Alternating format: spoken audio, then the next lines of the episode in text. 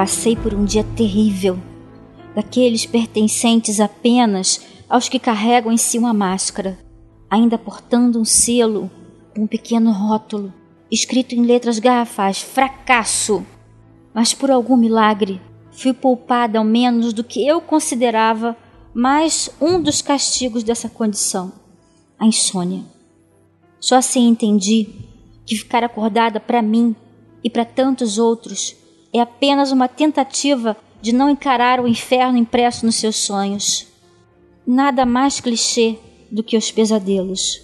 A multiplicidade de construção de seus cenários é infinita, mas absolutamente todos não passam de sua visão particular de um labirinto. E o meu, nesse pesadelo, continha absolutamente todas as imagens de todo o chão que eu pisei, todas as casas que eu entrei, mares que eu mergulhei, cinemas que contemplei, tudo, absolutamente tudo estava ali. E eu pude sentir em milésimos de segundo. As pessoas que encostam o dedo no universo dos símbolos são tragadas e não há retorno.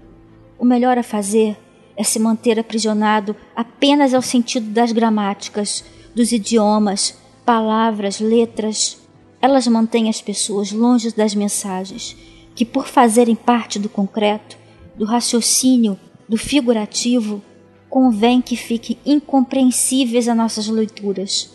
Ai daquele que olhar para esse mundo de sentidos intangíveis e tentar mostrar aos cegos. Consulte a história dos condenados que aí estarão os homens, que na verdade são bem simples, apenas bichos que não desaprenderam sua linguagem. Bichos torturados, bichos pendurados em cruzes, postos de cabeça para baixo, queimados, enclausurados em masmorras, encerrados em hospícios, atormentados em prisões, ou apenas artistas, loucos, profetas, gênios, todos em algum momento de seus sonhos se depararam com o diabo, ofertando o que parece ser o mais injusto dos acordos. E foi ele que apareceu no meu labirinto durante esse pesadelo. Acho até que, mesmo se eu estivesse acordada, a sua imagem não me causaria terror. Qual pavor pode causar essa face?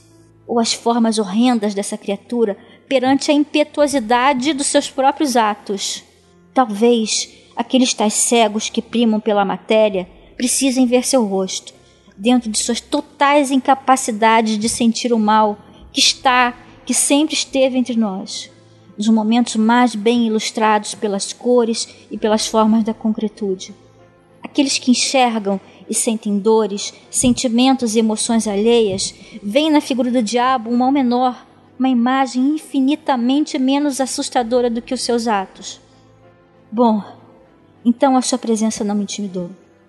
O infeliz me abraçou, sob suas garras, sobrevoando a sua paisagem, e percorri todos os cômodos do meu inferno.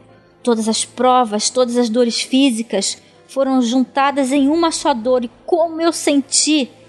E ali firme eu continuei. O maldito me devolveu para o chão. Tentou enganar, transformando aquele inferno numa reprodução perfeita do Éden. Ele esqueceu que eu vejo a sua alma. Até os demônios falham na suposição de como são os mortais. O demônio me elogiou. Sim, o demônio me elogiou. Estendeu uma almofada vermelha com uma coroa de ouro sobre ela. Depois disso, o nojento sentou atrás de uma moita, colocou um prato no chão e nele cagou. Essa foi a segunda oferta. Simples assim: uma coroa ou um prato de bosta. Escolhe o seu prêmio. Você é forte. Agora eu quero que você escolha o seu prêmio. Você viu o terror do seu labirinto? Você merece uma história melhor. Você é boa e não precisa passar pelas coisas que passou. Não há por que você se curvar perante seus castigos, mulher. Você sequer acredita em Deus ou em mim mesmo. Por que se submeter? Agora tem o seguinte, falou o diabo. Se você quiser passar pelo mesmo caminho, vai ter que comer o meu prato de bosta. Olha que meu dejeto não é como o de qualquer um. Eu como almas, vomito uma parte, cago só o que sobrou de pior. Acordo sem sentido. Reafirmar minhas dores e comer um prato de bosta. Isso é o que qualquer um diria. Pedi um copo de vinho tinto e, logicamente, o diabo me negou. Peguei o prato de bosta e comi. Olhei para o meu labirinto ainda confuso e com ares de inferno. Depois que eu não tinha mais um resquício de alimento na minha boca, escarrei na face do diabo e acordei. Saí pelas ruas, enquanto cada um dos homens sentiu em mim a mesma presença e o cheiro desse mal. Eu me senti imensa, gigante, olhava para os outros como seres bem pequenos, minúsculos e fracos. A todos os humanos, o diabo propõe esse mesmo acordo. Poucos comeram a bosta. Milhões se gabam por aí, portando orgulhosos coroas sobre suas cabeças vazias. A coroa que não escolheu, mas que foi pelo seu próprio demônio imposta.